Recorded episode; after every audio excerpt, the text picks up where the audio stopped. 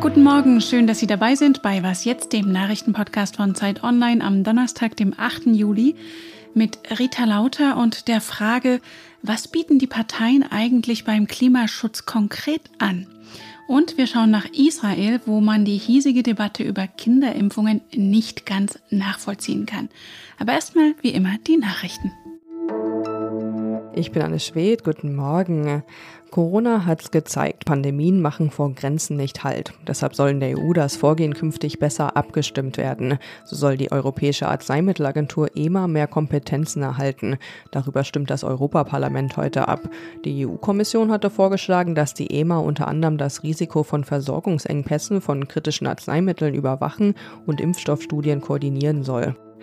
England steht erstmals im Finale einer Fußball-Europameisterschaft. Die Engländer gewannen gestern Abend mit 2 zu 1 nach Verlängerung gegen Dänemark. Das Siegtor erzielte Harry Kane nach einem umstrittenen Foulelfmeter. Am Sonntag im Finale spielt England gegen Italien. Redaktionsschluss für diesen Podcast ist 5 Uhr.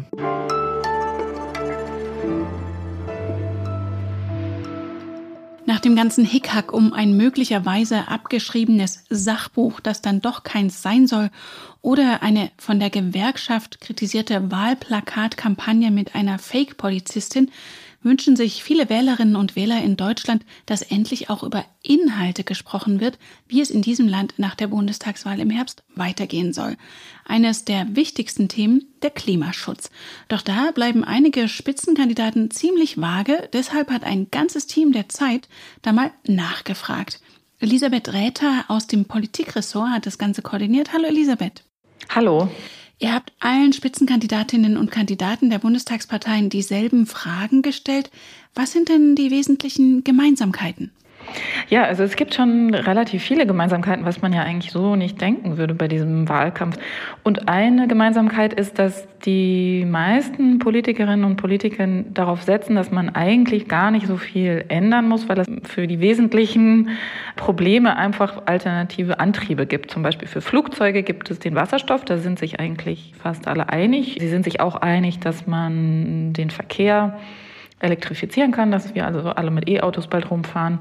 Von daher da auch nicht so große Veränderungen auf uns zukommen. Und dann gibt es noch eine Sache, die mir aufgefallen ist, dass sehr oft von der Pflegerin im Gebrauchtwagen die Rede ist, an die sich die ganzen Politiker wenden. Das ist der heimliche Star der Strecke.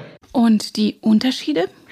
Ja, also der größte Unterschied ist natürlich die AfD, die haben wir ja auch gefragt, Alice Weidel als Co-Spitzenkandidatin und sie hat eigentlich schon von Anfang an klar gemacht, dass es für sie keinen menschengemachten Klimawandel gibt und man deswegen auch keine Bemühungen machen muss, da Emissionen zu senken. Das ist natürlich etwas, was sie von allen anderen unterscheidet.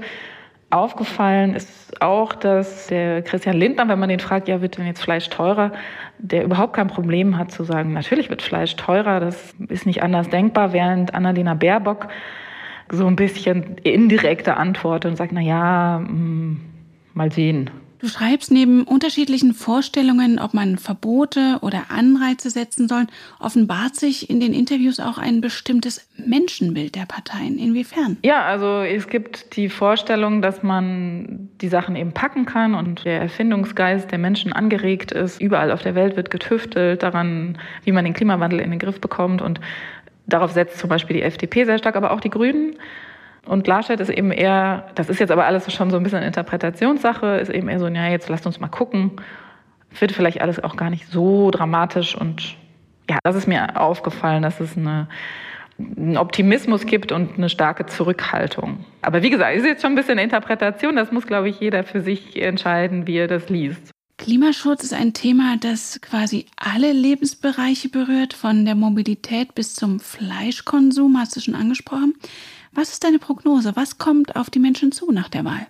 Ja, das hängt natürlich sehr stark von den Koalitionen ab und da scheint es mir noch sehr offen zu sein im Moment. Ich habe zumindest das Gefühl, dass es immer schwerer wird, gar nichts zu tun. Und konkreter, ob Fleisch nun teurer wird oder Kurzstreckenflüge wegfallen, das kann man jetzt noch nicht sagen, oder? Nein, aber ich glaube zum Beispiel sowas wie das Tempolimit, da hat sich die Wahrnehmung stark geändert. Also es gibt viele Leute, die ein Tempolimit eigentlich befürworten, nicht nur wegen der Emissionen, sondern auch aus Sicherheitsgründen.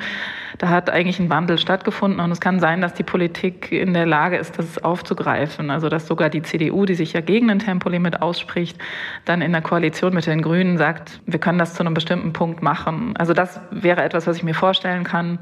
Ja, aber ich finde es sehr schwierig, im Moment Prognosen abzugeben. Und eure große Interviewserie aus der neuen Zeit verlinke ich in den Show Notes. Danke dir, Elisabeth. Ja, danke.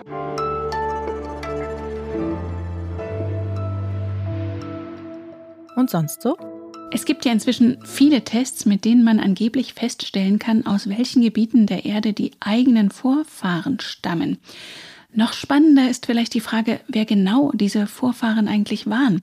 14 Italiener könnten darauf nun eine prominente Antwort erhalten haben. Eine groß angelegte DNA-Studie unter Leitung zweier Kunsthistoriker will lebende Verwandte des Universalgenies Leonardo da Vinci identifiziert haben. Für die Studie wurde das Y-Chromosom, also die männliche Linie, fast 700 Jahre zurückverfolgt zu da Vincis Großvater. Leonardo selbst hatte zwar keine Kinder, dafür aber mindestens 22 Halbbrüder. Und die Forscher können sich zugute halten, sie haben den Da Vinci Code geknackt. Naja, also zumindest den Da Vinci DNA Code.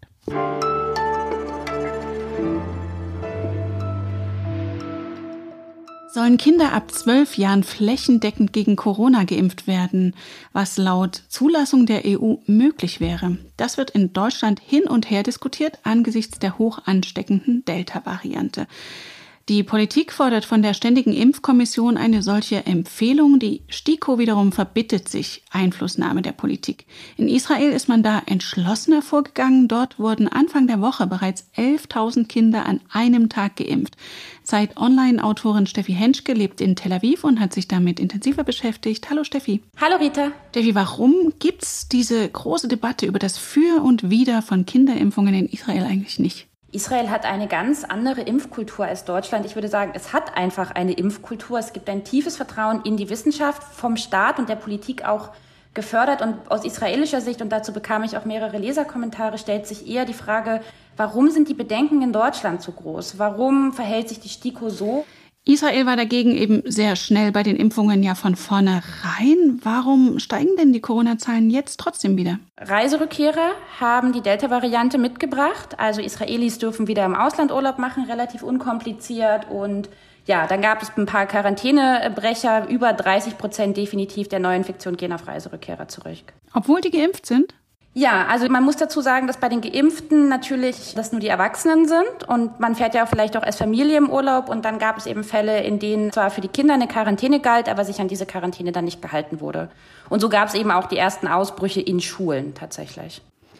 Und dann gab es ja auch noch Verzögerungen der Impfkampagne durch die Gewalteskalation mit Gaza im Mai. Ja, während der Eskalation hier war nichts weniger äh, relevant als, glaube ich, Corona. Also die Menschen saßen dicht gedrängt in den Schutzbunkern und die Wände vibrierten äh, von den Detonationen der Raketen, die abgeschossen wurden. Und ja, Corona schien da wirklich tatsächlich weit weg, war es auch. Die Zahlen waren extrem niedrig. Und zu dem Zeitpunkt gab es eben schon eine offizielle Empfehlung der FDA aus den USA, Kinder zu impfen oder eine Notzulassung für Kinderimpfungen. Aber das war zu dem Zeitpunkt hier nicht relevant. Du hast ja vorhin schon das Wissenschaftsvertrauen von Israel angesprochen. Eine Erkenntnis aus Israel ist jetzt auch, dass gegen die Delta-Variante der BioNTech-Impfstoff nur zu 64 Prozent schütze.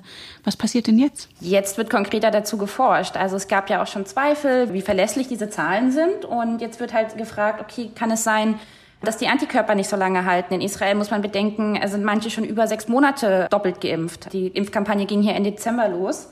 Und deswegen hat hier das Gesundheitsministerium erstmal eine Impfempfehlung für eine Auffrischungsimpfung für immunschwache Menschen und ältere Menschen empfohlen.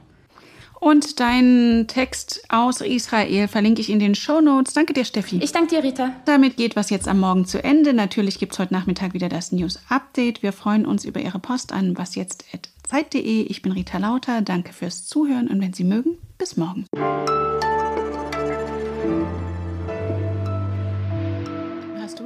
Auch in der Bar oder vom Humusladen impfen lassen oder bist du regulär zur Ärztin gegangen? Ich habe mich im Herzliya Medical Center impfen lassen. Das ist eine große Klinik ähm, direkt am Meer. Und ja, da bin ich zwar ganz regulär geimpft, aber danach habe ich mir ein Eis geholt und mich an den Strand gesetzt.